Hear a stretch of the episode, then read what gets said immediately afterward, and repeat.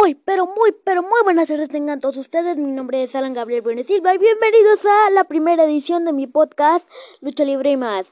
A través de este medio tú te enterarás de todo lo que sucede y acontece en el mundo de la lucha libre mexicana. Y el día de hoy tocaremos, como inicio de apertura, tocaremos un tema, el tema de las rivalidades clásicas. Aquellas que marcaron a la lucha libre mexicana. Aquellas que solamente el verdadero aficionado conoce. Y el día de hoy tocaremos la rivalidad entre dos dinastías muy, pero muy grandes de la lucha libre. ¿De quién estoy hablando? Estoy hablando de los brazos y los villanos. Así que, arrancamos.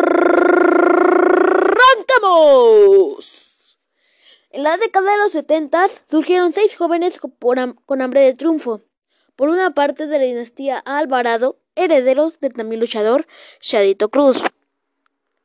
Por otra parte, también surgió otra dinastía luchística herederos del luchador Don Ray Mendoza, aquel apodado el jefe de los chuecos. Cinco hermanos eran los que conformaban la dinastía de los Mendoza. Villano primero, villano segundo, villano tercero, villano cuarto y villano quinto. Estos eran hijos de Ray Mendoza y debutaron con los nombres de Bestia Salvaje 1, Bestia Salvaje 2, Rocambole, otro también como Rocambole, pero eso es un tema que tocaremos más adelante, y Leopardo Negro. Por la otra parte, en la década de los 80, en la década de los 70, surgió la los tres hermanos, Brazo, Brazo de Oro y Brazo de Plata, siendo hermanos de otros tres, de otros tres integrantes, Brazo de Platino, Superbrazo y Brazo Cibernético siendo de estos seis, brazo de oro, brazo de plata y el brazo, los que más destacarían dentro de este deporte. Como les iba diciendo, la UWA, empresa de lucha libre y promotora en Japón, Estados Unidos y Canadá, se encontraba en su mejor momento, buscando las mejores tercias para conformar su elenco. Entre ellos estaban los misioneros de la muerte, los fantásticos, los cadetes del espacio, los infernales, y parejas también como la de Atlantis y Octagon.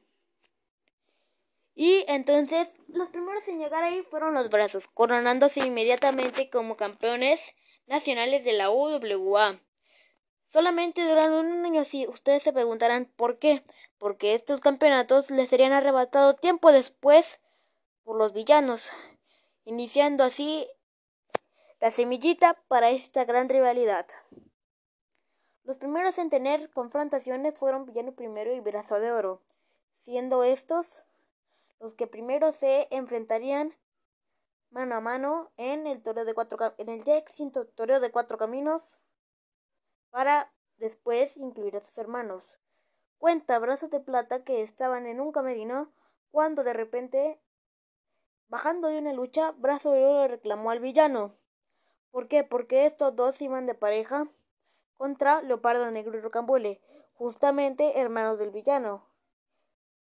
Y después llegaron los otros dos hermanos Alvarado para pegarle al villano primero y después llegaron los, los de la dinastía Mendoza a ponerle frente a los Alvarado. Y ahí inició todo.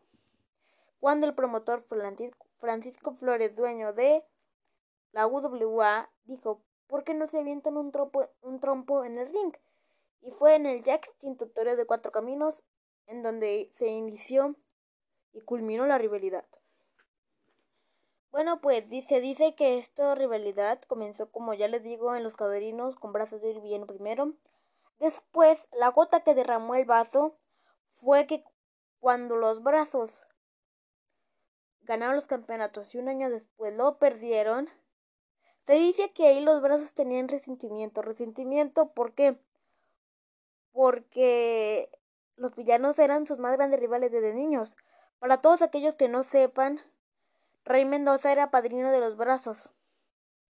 Padrino no sé de qué, pero villano quinto, eh, ahora Rey Mendoza Jr., eh, compartió en una entrevista que para, para una compartió una entrevista que Ray, eh, Ray Mendoza era padrino de los brazos, no sé de qué, pero sí era de su padrino. Y se dice que comenzó la rivalidad desde niños, pero ya llegando al ámbito profesional, pues se dio en el ya extinto Toreo de Cuatro Caminos, el 21 de octubre de 1980, o sea, hace ya casi 40 años.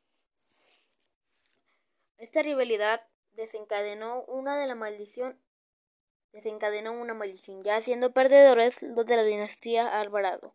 Derivado a esa, a esa pérdida de la máscara que tuvieron los hermanos Alvarado, eh, como ya les dije, desencadenó una maldición, la maldición de los Alvarado, que se dice que a todos aquellos que llevaran el apellido Alvarado y formaran parte de esta gran dinastía, perderían la máscara o la cabellera, siendo el primero en caer la máscara, perdiendo, la perdiendo ante Volador Jr.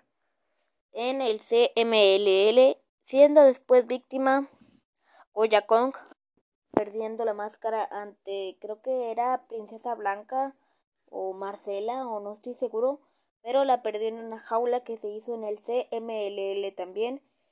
Después, pues vino Muñeca de Plata, hija del brazo de plata. Este.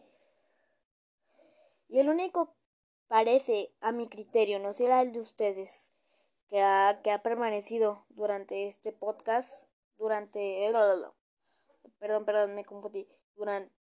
durante que, ha, sabido mantener la, la incógnita es Psycho Clown, pues ya que el pues ya que Psycho Clown siempre ha salido con la mano a Dante a, a este tipo de luchas.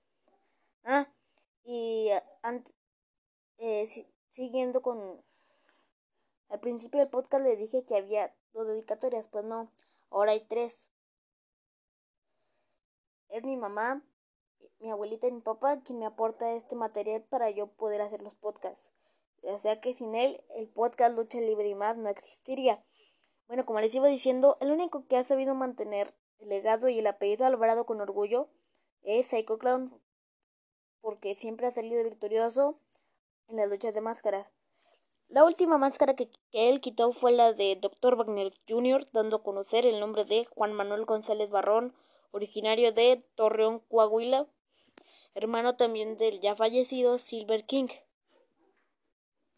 Pues esta rivalidad culminó el 21 de octubre de 1980 en el ya extinto Toreo de Cuatro Caminos, hace ya casi 40 años, eh, llegando a los primeros tres que fueron los hermanos Alvarado y luego los Mendoza.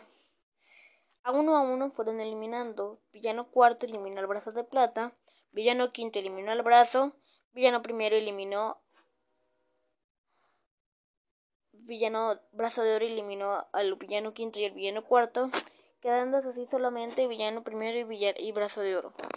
Siendo ganador el, brazo, el villano primero y siendo perdedor el brazo dando a conocer los nombres de Juan Alvarado Nieves, ya fallecido, el brazo, Jesús Alvarado Nieves, también ya fallecido, y José Alvarado Nieves.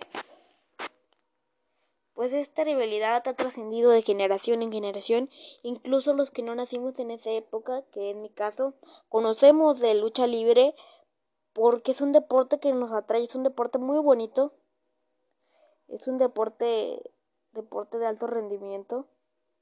Pero sí, muchos que no saben la historia de esta dinastía o que no saben la historia de estas máscaras, pues sí, ya la saben porque tienen gente que estuvo ahí, gente que estuvo, gente que dijo, yo estuve en esa lucha y vi como los seis terminaron bañados en sangre. Pues sí, como, como dije, estos seis terminaron con las máscaras rotas, con los equipos rotos, eh, incluso terminaron, terminaron casi casi sin máscara porque era tanta la sangre que no se le podía ver ni la máscara. Pero sí terminaron bañados, bañados en sangre y creo que este ha sido una de las mejores rivalidades, no solo de México, sino de todo este deporte.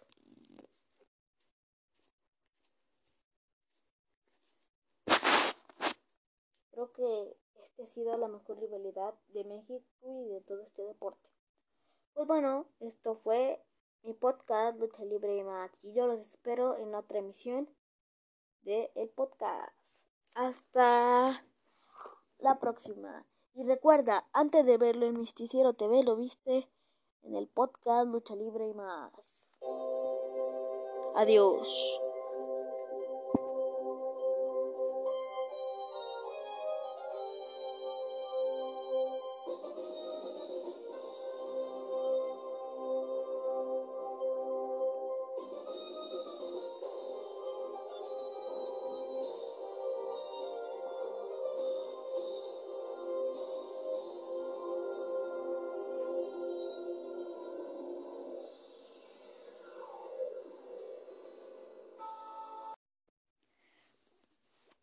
Como ya les había dicho en el capítulo anterior, este la dinastía Alvarado cuenta con más de 21 Alvarados y los que están actualmente vigentes son como herederos Brazo de Oro Jr., nieto del, del ya fallecido Brazo de Oro. Robin Hood, hijo del ya fallecido también Brazo Cibernético. Brazo Cibernético Jr., hijo también de Brazo Cibernético, hermano de Robin, y Brazo Celestial Jr., Brazo Celestial, hijo del Super Brazo. Como hermanos, los hermanos Alvarado, de los seis hermanos que quedan, de los seis que eran, se murieron tres y quedan otros, otros dos, tres, pero Super Porky, Brazo de Plata, ya no sigue vigente y los únicos que siguen, que siguen vigente de los de los Alvarado son Brazos de Platino y Super Brazo. Yo fui Alan Gabriel Brune Silva y este fue el podcast de Lucha Libre y más y el capítulo de Rivalidades Clásicas. Hasta la próxima.